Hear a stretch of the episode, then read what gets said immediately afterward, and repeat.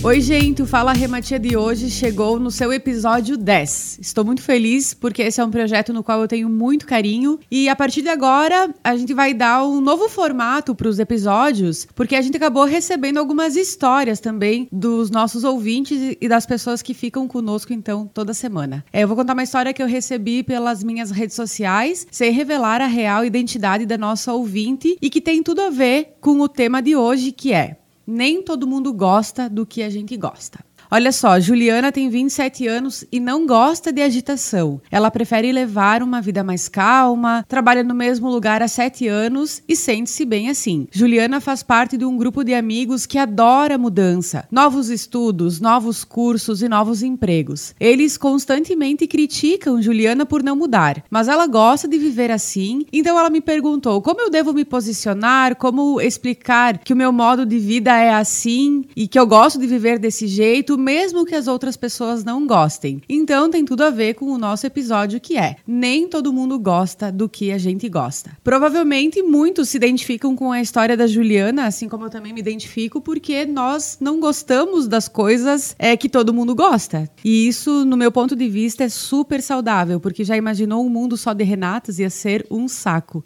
Mas eventualmente nós tentamos nos enquadrar em posicionamentos, em situações, em histórias, enfim, para que nós nós sejamos aceitos, né? Então o ser humano tem uma necessidade de ser aceito e quem não quer ser aceito, né? Porque a rejeição é uma coisa dura, é algo diferente, enfim. Quando a gente fala que nem todo mundo gosta do que a gente gosta, é importante entender que é, nós não precisamos nos enquadrar na vida que a gente não quer ter, né? Então, o que a Juliana fala é, na sua história é que ela tem uma personalidade, um estilo de vida muito diferente dos seus amigos. Ah, ela tem que deixar de ser amigo dele deles? Não, né? De forma alguma. Ela tem, pode escolher quem ela quer conviver. Porém, tem que existir um reconhecimento das suas necessidades e das necessidades das pessoas que compartilham a vida com ela. Ou seja, a Juliana tem uma necessidade mais introspectiva. Ela gosta de é, aperfeiçoar as suas habilidades e não de cada pouco mudar habilidades ou desenvolver novas. Ela gosta da estabilidade, da segurança e tá tudo certo. Ela não tem a necessidade de uma vida em movimento, assim como muitas pessoas têm. Quando a gente é, fala um pouquinho dessas necessidades, a gente consegue entender que a Juliana ela tem uma característica mais introspectiva que tem tudo a ver com o que ela retrata ali, sabe? A questão de gostar de ficar um pouco mais quieta, um pouco mais sozinha. Não é que ela é uma pessoa antipática, não tem nada a ver com isso. Tem a ver com preferências. Como ela se motiva para a vida é de dentro para fora. Ou seja, tudo que é mais introspectivo, mais silencioso, mais na dela, sabe? Faz mais sentido para Juliana.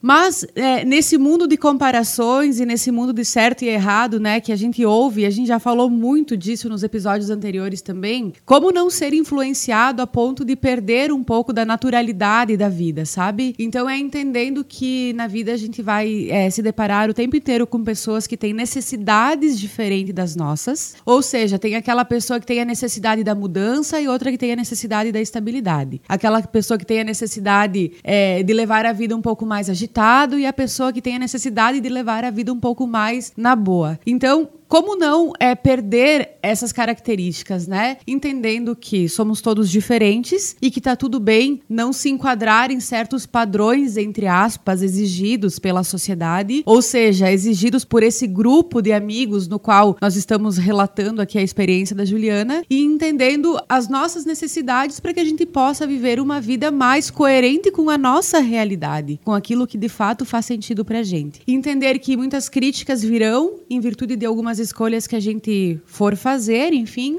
mas tá tudo certo, contando que a gente acredite e saiba do porquê que aquelas escolhas foram feitas. Eu lembro que uma vez num curso, é, uma participante perguntou para a pessoa que estava dando o curso, né? É, como é que a gente se perde tanto na vida? Porque ela estava lá naquele momento, quem eu sou, quem eu sou. E aí a resposta foi assim: que nós nos perdemos na vida todo momento que a gente abre mão da nossa verdade. Então, se nem todo mundo gosta do que eu gosto, mas se eu gosto muito daquilo que eu gosto, tá tudo certo, sabe? Então, pra gente não se perder nesse mundo de informações, de convicções de certo e errado, é importante ter clareza do que realmente faz sentido pra gente, para que a gente consiga viver uma vida leve, tranquila e com o foco naquilo que realmente importa. Então, toda vez que nós nos sentirmos perdidos na vida, é importante a gente parar e pensar, né? Quais são as situações nas quais eu tô tentando me encaixar em aquilo que não é para mim? Então, é dessa forma que a gente consegue ter uma vida com mais leveza e fluidez.